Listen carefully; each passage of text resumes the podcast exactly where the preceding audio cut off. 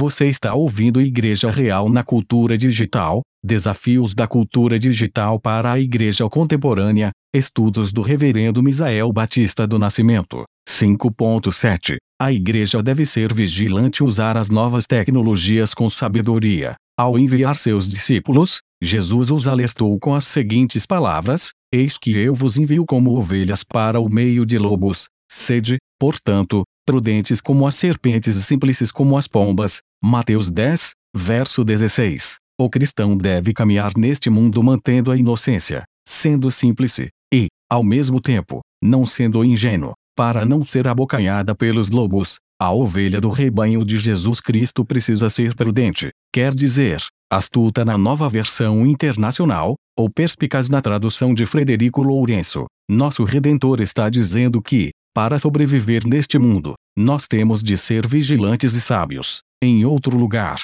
Jesus informa que nossos olhos são importantes. Se nosso olhar for cooptado pelo mal, nós arriscamos ser tomados por trevas. Isso está em Mateus 6, 22 e 23. Se temos de lidar com tecnologias digitais, a maioria delas demandando nosso olhar.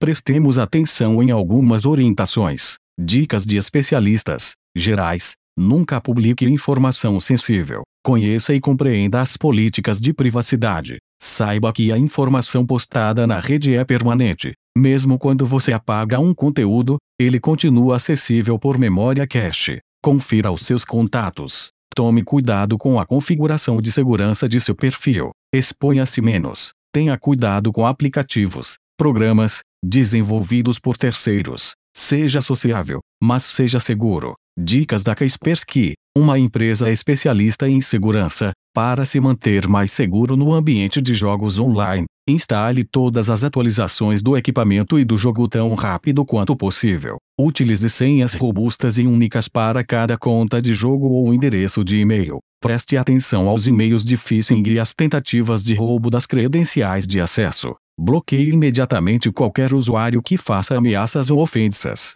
Não jogue nem fale por chat com estas pessoas e avise os editores do jogo. Nunca revele sua verdadeira identidade, nem informação pessoal a outros jogadores. Não aceite ofertas suspeitas de desconhecidos. Se perceber que outro jogador avança muito rápido no jogo, informe o serviço de suporte. A maior parte dos jogos online tem regras muito estritas e expulsam imediatamente os trapaceiros. Digite manualmente o endereço da página web antes de entrar na conta do jogo. Utilize uma ferramenta de proteção online que impeça a abertura de páginas web falsas. Dicas bíblicas: entregue sua vida a Deus em oração. Mateus 6, verso 13. Não faça nada nas redes que não possa ser conhecido pelos familiares ou irmãos na fé. Salmos 101, verso 3, e veja ainda Salmos 69, verso 6. Evite expor sua opinião desrespeitando terceiros ou sendo ofensivo a grupos. Ao constatar que uma pessoa que você conhece publicou algo inadequado ou que exige intervenção bíblica,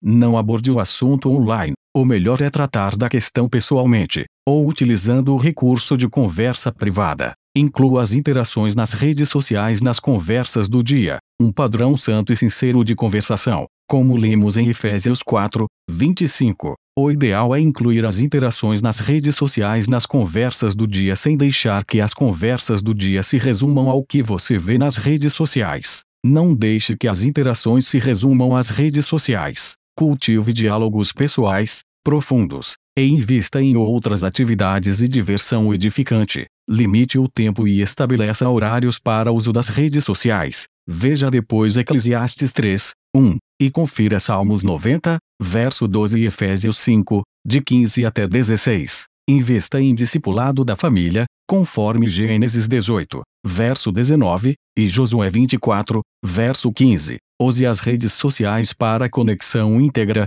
testemunho, discipulado e agrado de Deus, como consta em 1 Coríntios 9, de 19 até 23, e capítulo 10, versículo 31.